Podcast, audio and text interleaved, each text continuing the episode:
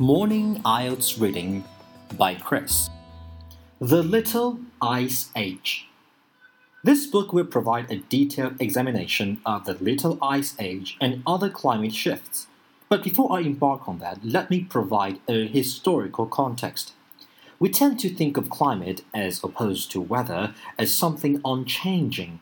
Yet humanity has been at the mercy of climate change for its entire existence with at least eight glacial episodes in the past 730,000 years. Our ancestors adapted to the universal but irregular global warming since the end of the last great ice age, around 10,000 years ago, with dazzling opportunism. They developed strategies for surviving harsh drought cycles, decades of heavy rainfall, or unaccustomed cold. Adopted agriculture and stock raising, which revolutionized human life and founded the world's first pre industrial civilizations in Egypt, Mesopotamia, and the Americas. But the price of the sudden climate change in famine, disease, and suffering was often high. The Little Ice Age lasted from roughly 1300 until the middle of the 19th century. Only two centuries ago, Europe experienced a cycle of bitterly cold winters Mountain glaciers in the Swiss Alps were the lowest in recorded memory, and pack ice surrounded Iceland for much of the year. The climatic events of the Little Ice Age did more than help shape the modern world. They are deeply important context for the current unprecedented global warming. The Little Ice Age was far from a deep freeze, however, rather an irregular seesaw of rapid climatic shifts few lasting more than a quarter century, driven by complex and still little understood interactions between the atmosphere and the ocean.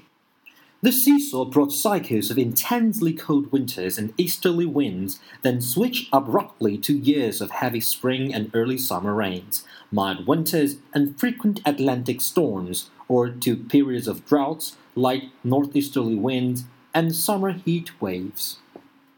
Reconstructing the climate changes of the past is extremely difficult because systematic weather observation began only a few centuries ago in Europe and North America. Records from India and tropical Africa are even more recent. For the time before records began, we have only proxy records reconstructed largely from tree rings and ice cores, supplemented by a few incomplete written accounts.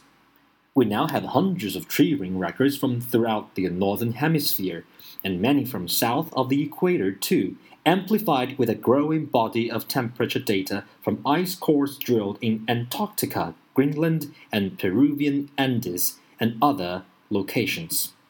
We are now close to a knowledge of annual summer and winter temperature variations over much of the northern hemisphere going back 600 years.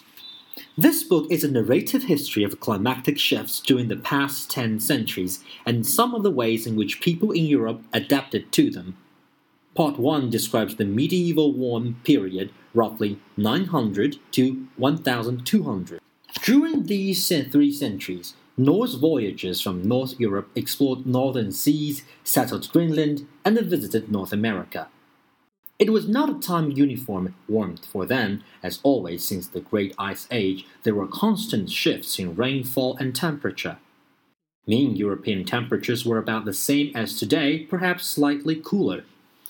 It is known that Little Ice Age cooling began in Greenland and the Arctic in about 1200.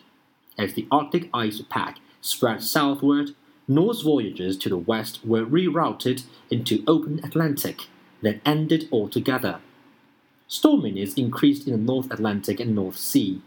Colder, much wetter weather descended on the Europe between 1315 and 1319, when thousands perished in a continent-wide famine. By 1400, the weather had become decidedly more unpredictable and stormier, with sudden shifts and lower temperatures that culminated in the cold decades of the late 16th century. Fish were a vital commodity in growing towns and cities where food supplies were a constant concern. Dried cod and herring were already the staples of the European fish trade, but changes in water temperatures forced fishing fleets to work further offshore. The Basques, Dutch and English developed the first offshore fishing boats adapted to a colder and stormier Atlantic. A gradual agricultural revolution in northern Europe stemmed from concerns over food supply at a time of rising populations. The revolution involved intensive commercial farming and the growing of animal fodder on land not previously used for crops. The increased productivity from farmland made some countries self sufficient in grain and livestock and offered effective protection against famine. Global temperatures began to rise slowly after 1850 with the beginning of the modern warm period.